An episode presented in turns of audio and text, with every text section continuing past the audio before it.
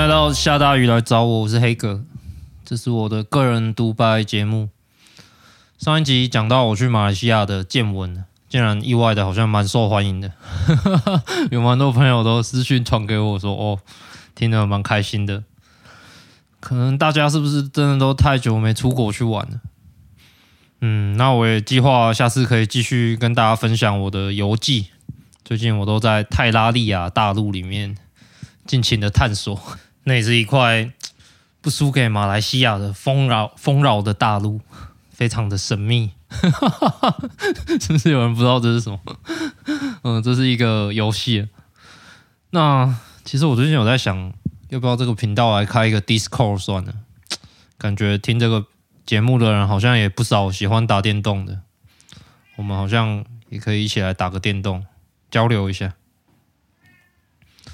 好，最近我们都在做健保的节目嘛。那之前有在其中一集跟大家提过，呃，我们最近工会在医院里面举行过一场静默的抗议。呃，那这个抗议的主角其实是为了病房助理。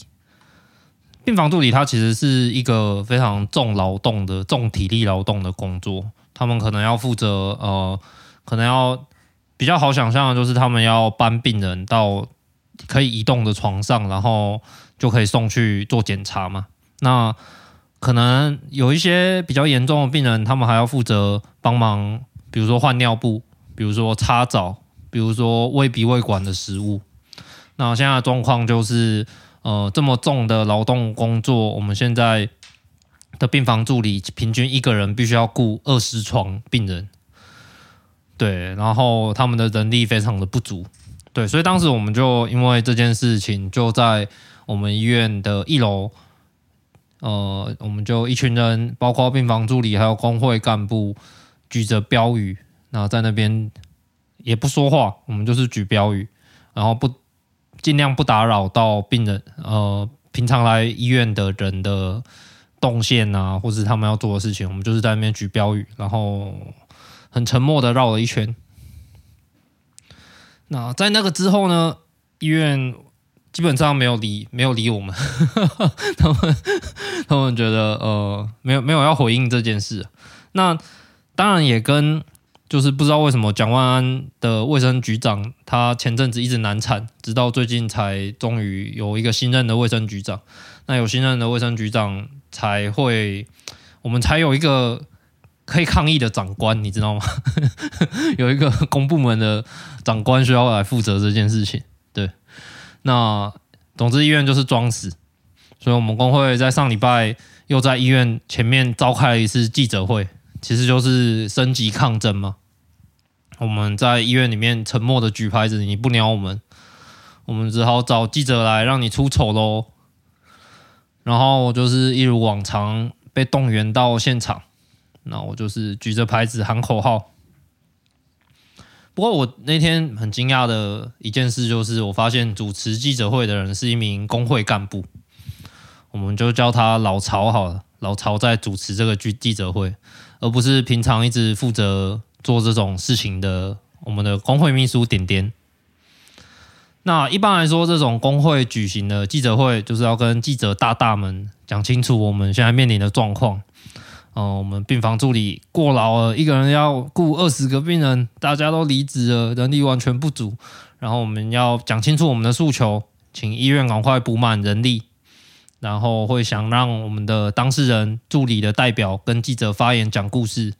然后让我们工会的代表通常是理事长讲讲话，以及通常我们记者会都不会只有一个工会啊，都会有一大堆一大堆工会一起来声援。特别是我们的直属工会台北市产业总工会一定会来。那其实主持人就很重要嘛，他要让记者可以写一个完整的故事，然后常常需要补充状况啊，或者说诉求的脉络，然后需要串起每个人的发言，然后需要带起现场的情绪，最后一定要很激昂的喊口号。对，像点点这种专业的工会秘书。就可以很擅长的做这些事情。我猜他可能不知道开过几百场记者会吧。那刚才讲到这场记者会的主持人是老曹，我认识老曹大概也七年了。记得那个是我们刚成立工会第一年的时候，其实那个时候就人很少。我们哦，对了，台湾要成立工会的话，你必须要公司里面有三十个人一起来联署，所以，呃，就算你只是找一些朋友，就说啊，你帮我签个名联署一下，这样你也要找到三十个人，其实是蛮困难的。与此相比之下，韩国。只要同一个企业里面有两个人就可以成立工会，所以只要你的公司除了老板以外有两个员工的话，你就可以成立一间工会。对，所以我们的工会法还有很大的修法的空间。好，那时候我们成立工会第一年，老曹是洗肾室的护理师，他一直都在洗肾室工作。如果没记错的话，那个时候喜盛是护理师们集体向工会申诉，关于他们，因为他们。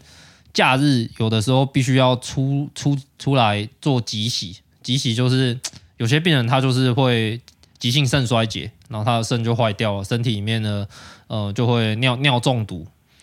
然后就需要急洗肾，然后这时候洗肾室的护理师就必须要出勤来架机器啊、架通路啊这些事情。那那个时候应该是这个出勤的待遇还是什么加班费没有谈好，然后医院好像不愿意给。那个时候大概是二零一五年吧。对于我们医院的劳权，那个时候还是一个从黑暗时代刚要迈向启蒙时代的年代。那个时候，你跟你的主管，比如说护理长，讲到加班费，他们还会还是会露出一个你在攻三小的表情。我从来没有听过这个词。你你讲的这个是什么？我们医院没有在搞这种事的。对，那于是当时我们就接到这个洗肾室的护理师的集体申诉。老曹就是当时带领洗肾室护理师们要争取的人，然后他当时就是非常的凶。我我还记得我们在医院附近的咖啡店开会，然后他就闹了十几个人，然后哦、那时候他们也都还不知道工会是什么，但是老曹他很快的就进入状况了，他很快的就嗯、跟他们的护理长协调到了一些成果，争取到一些权益。如果我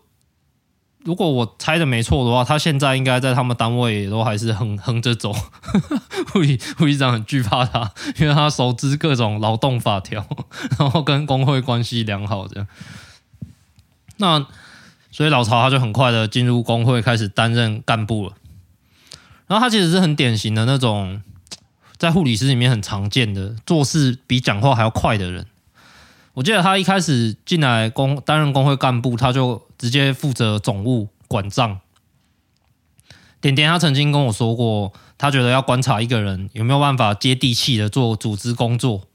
有没有办法沉下心来做事情，而不是嘴上说说而已。可以观察这个人有没有办法，愿不愿意去管理组织的钱，他有没有管过钱？因为管理大家的钱是一件很琐碎、很麻烦、一堆程序的事情。比如说，我就是属于点点说的那种，没有管过钱，也不想管，也不要叫我，拜托远离我的那种，基本上不接地气，只会嘴巴上说说出一张嘴的人。对，所以老曹那个时候一进来就开始管钱了，他很认真哦。我还记得那个时候我跟他接触最多的就是他催我去跟会员收会费。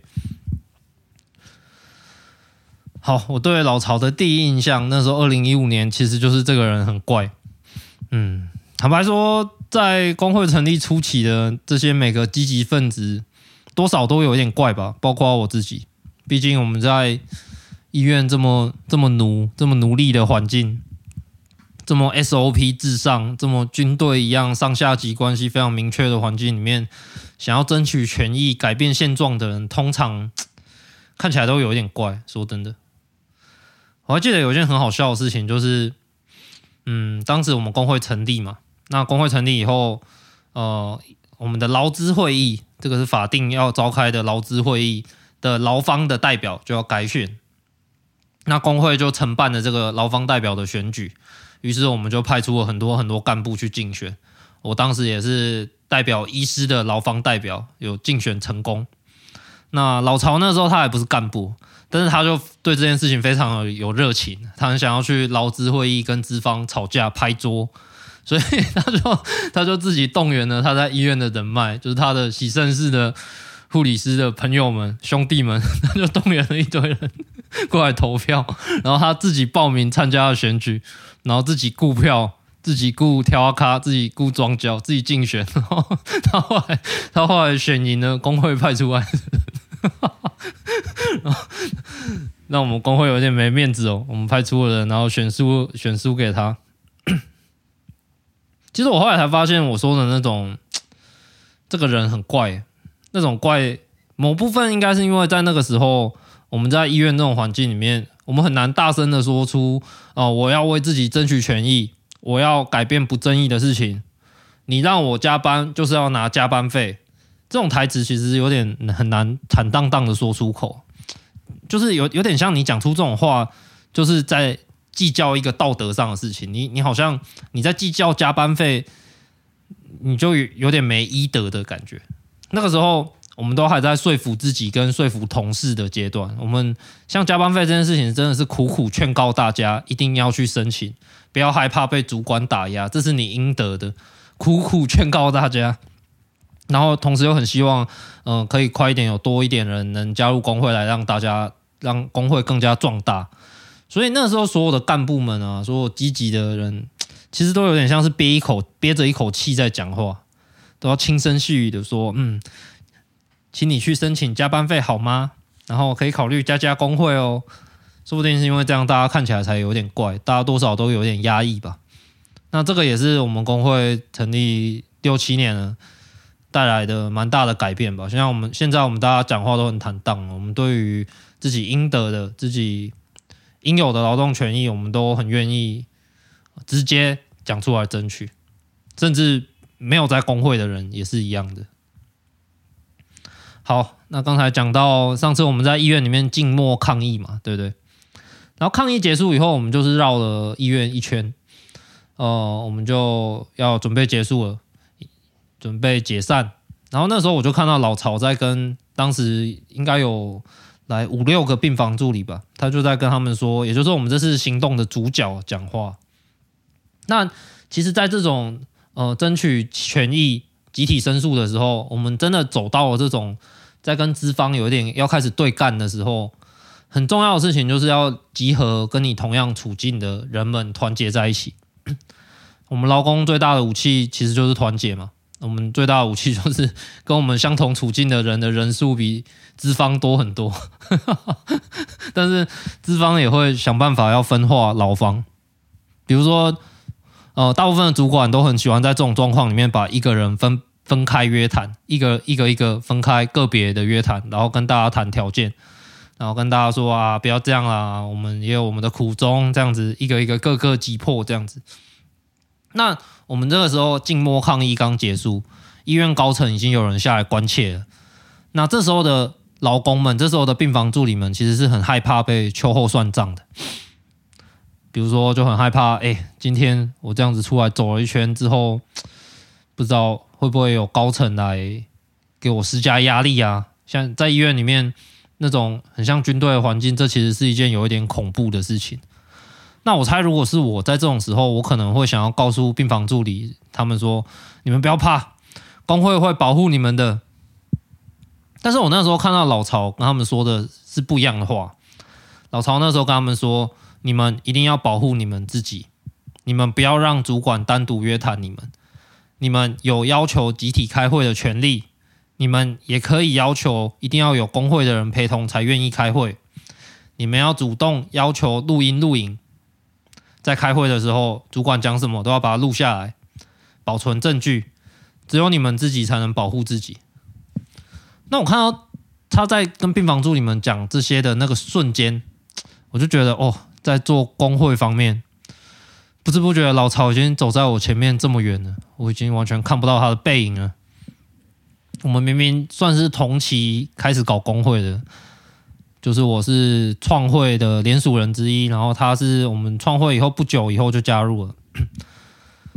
但是他现在就像个身经百战的老鸟，他可以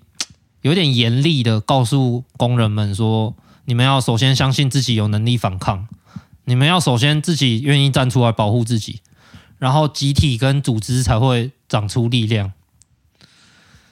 那个瞬间，我真的是觉得老曹还蛮帅的哦。帅爆了！前几天记者会的现场，我们开了记者会嘛，老曹作为主持人，他穿了一件蛮好看的长大衣，然后还化了妆，显然他把这个场合看得很重要，他得失心蛮重的。坦白说，他的口才就像他平常一样，他就是一个心直口快的人，但是他讲话其实不是很顺，他他讲话跟不上，他跟不太上他的思考。然后我就站在里面举着标语嘛，我其实莫名的有一种老父亲在看女儿上场比赛的紧张感。记者会的最后啊，因为呃有来一个其他的团体，然后他们的发言有一点让我们的诉求失焦了，他们有点讲到别的地方去了，然后整个气氛有点 hold 不住了，转不太回来，转不太回来我们的诉求了。然后我们北市产总的秘书。也就是之前有来上过节目的健太，他的同事，北市产总有两有有两个还三个秘书，然后他就马上接手过来麦克风，果然他非常的身经百战，他马上就把诉求拉了回来，马上就说，所以医院就是要补人，这样子马上拉回来，然后把气氛炒起来，我们就开始奋力的呼喊口号，大家可以结束在一个高昂的情绪中。那我走过去就想。帮老曹拍张照纪念他一下，纪念一下他第一次的记者会。他看到我走过来，他就骂说：“哎、很烦哎、为什么你不是你上来讲，是我上来讲？”他好像有点在意，说刚才最后没有 ending 的很好，他的麦克风被产总的秘书抢过去。那我其实不知道怎么表达、就是虽然确实我的口才应该比较好，我也不会怯场。然后我如果真的让我主持记者会，我大概也可以想象我可以做得不错吧，我大概可以做到七八成像。但是说真的，老曹你还是做得比我好，你来做就是比我这种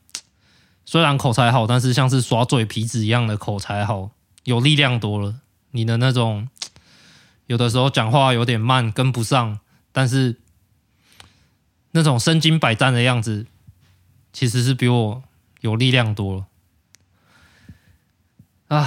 我竟然在做节目称赞老曹，真是有点不爽。不过，就是最近发生了一件让我印象很深刻的事情吧。呃，最近我开始重回 RSS 的怀抱。呃，不知道大家还记不记得这个词啊？RSS 曾经 在网络上应该算是一个很很进步、很 很聪明的人在用的服务吧。RSS 它就是一个在早在一九九九年就已经发明出来的格式，历史其实是蛮悠久的。以前上网的时候啊，我们想要接收一个讯息，就必须要去一个一个的网网站去看嘛。然后甚至后来有一个部落格时代，不知道大家还记不记得，每个想写东西的人其实都会搞一个自己的部落格。那、所以我们就必须在我们的我的最爱里面存一大堆网站，一个一个点进去看。那 RSS 这个格式就是想想要解决这个问题，只要这个网站它有提供 RSS 的这个服务，你就可以把这个网站的内容抓到你自己的页面里面。然后每当它更新的时候，你就会收到诶这个网站更新的通知。比如说我现在用 Feedly 这个 RSS 阅读器，然后我想要看《纽约时报》的网站文章。我就在 Feedly 里面搜输入《纽约时报》的网址，它就会帮我去自动侦测说《纽约时报》有没有提供 RSS feed。抓到了以后，每当《纽约时报》更新的文章，我打开 Feedly 就能收到了。怎么说呢？以前就是用那个 Google Reader 嘛，然后后来 Google Reader 没了以后，我就改用一个 App，也是一个网站，就叫 Feed Feedly，F E E D L L Y。那为什么会想要重回 RSS 呢？因为有一个很大的原因，好像是脸书它已经退化到我开始真的觉得很难看的地步了。好像已经有很长一段时间了，搞不好从二零一四到现在快十年了。我的主要的讯息，什么新闻啊、舆论啊的讯息接收来源，好像就是脸书嘛。但是它已经退化到一个 很难看的地步，而且它一直不断的推送。一些 很很奇怪的广告给我，最近是什么什么呃露露营相关的用品嘛，我也不知道为什么要是推推送这这种东西给我。对，所以我有点需要开始 重新梳理自己接收资讯的管道，然后左思右想，好像还是 RSS 最好。那以前用的感觉，不管是 Google Reader 或是 Feedly，我都有一个烦恼是不知不觉就追踪了太多东西，然后那种每天哦，每天都一百篇新文章，根本就看不完，然后就会让我觉得压力很大。这些都是他们花了心血去写的，我而且是我觉得好东西的东西，然后我竟然没有怀抱着敬意把他们全部看完，这种这种压力。那这次会重新回去用，我就发现，哎，多年来使用脸书，至少让我学会了一件事，就是 不想看的东西不用点开，也不会怎么样。我不会因为少看了一篇文章，我的生命就少，真的少了什么。我学会用一种。浏览的方式来看一大堆资讯，就是看标题，嗯，真正有兴趣、真正想看的东西，我再点进去细读。哦，我觉得学会了这种方式以后，我现在看 RSS，我目前觉得非常的满意。好处就是那种怎么说呢？自己重新掌握了自己想要看什么东西的感觉，哦，真的很爽，好像。我刚才也说了嘛，快十年来，我都是被脸书主宰了我的资讯来源。我终于收复了这个师徒，我终于，我终于打赢了迦太基，终于被打败了。那大家也知道，脸书上会有流量的东西，它会推上来的东西，通常都是有点猎奇嘛，或是道德争议很高的事情。特别是最近这几年，越越来越是这样子。比如说，最近吴淡如好像有一件什么。他学会怎么用 AI 画图的一一件事情，总之他就是他 po 文很白痴，他就引发众怒的一件事情。那吴淡如干干的这件事情，我真的是完全不想知道，也没有兴趣知道这件事情，对我的人生完全就只是一个负担。想到被这件事情占据了我的一些脑细胞，我还我还会觉得有点蛮不爽的，占占据了我有限的生命的一部分。但是如果我是一直在滑脸书的话，其即使我不想知道，我最后还是会知道。即使我全部都看到吴淡如，我就快速滑过去，我不仔细看，我还是因为我会滑到太多相关讯息或是舆论的评论，我不知不觉我就在心中默默的拼凑出了事情的大概的样子。就像我现在好像大概知道发生了什么事情，但是我现在用 Feedy 就真的是完全不会，我就完全不会接收到这种。非自愿的接收到的的讯息，只有我不太想花力气去了解的讯息，没有我完全不想了解的讯息。哦，这就是我现在用的感觉。还有一点就是，我花了一点时间，把我想追踪的 YouTube 的频道也加入了我的 RSS 的追踪清单。那这个对我来说效果也很明显。我之前用 YouTube。都是用 App 嘛，YouTube 的那个 App，然后它里面同样有追踪功能，它同样可以像 RSS 一样看到最新你订阅的频道有哪些推出的影片。但其实我使用习惯，我每次打开这个 APP，我还是在看它最左下角那个首页，它推荐给我的影片，它根据演算法推荐给我的影片。然后，但是我真正想要追踪的频道，我真正想要看的内容，我想要有兴趣的内容。想要花一点脑脑力，花一点心神去真正了解的主题，跟那些被他的演算法推上首页的这些影片，其实是有一种微妙的差别的。特别是用久了以后，就是随着你在那个首页点一些看起来很很炫酷的，或者说一些用标题骗你骗你按进去的影片以后，你一直点以后，最后你首页推出来的东西，跟你真正追踪的东西，就会 差别越来越大。你首页就会慢慢变成，好像又变成同质性很高，都是一些流量高、有话题的东西。总之，用这个方法，好像我也同样的可以在 YouTube 里面真正锁定我追踪的东西，然后它可以让我有一些耐心去点开那些，因为我追踪的东西通常都是有有有一点门槛，要要花一点力气去听那些英文，就是。其实点开会稍微觉得有点累的，所以我需要用 Feedly 这样的软体，用 RSS 这样降低我那个点开的门槛。不然的话，我就会去点那些不需要用脑，看起来呃很很很简单就可以杀时间的影片，有点在强迫我自己可以看那些我真正想看的东西吧。那这个感觉我也是觉得感觉蛮好的，而且有很多惊喜的感觉。一直看首页的影片，其实他最后推给你的东西，你你都预可以预期他他就是要讲这些事情，他就是要搞这个，就是这个目前很红的这个企划的模式，又又一个不同的人在搞一遍这种东西。那这就是我最近用 RSS 的心得，推荐给大家，也可以是时候换换追踪讯息的方式了，因为我最近看到。哦、，Facebook 好像也要开始搞付钱的订阅，而且而且它好像付钱订阅，目前是要让你说，哎，我付钱订阅了，我就可以享有一个我的账号会有安全性的这个服务。怎么想都是一个 应该是不用付钱也需要给我的一个很基本的网络安全的事情，竟然要付钱才能获得，我也是服了马克·祖克伯了。好了，今天我们就差不多讲到这边了。那一样，有任何意见 都欢迎写信给我，也欢迎大家录音给我，跟我对话。那我前面讲的，想要成立 Discord，如果大家非常的有兴趣，想要我们一起打个电动，有个社区可以讨论的话，也可以寄信过来，我们一起来搞。好，这边是下大雨来找我，我是黑哥，我们下次见。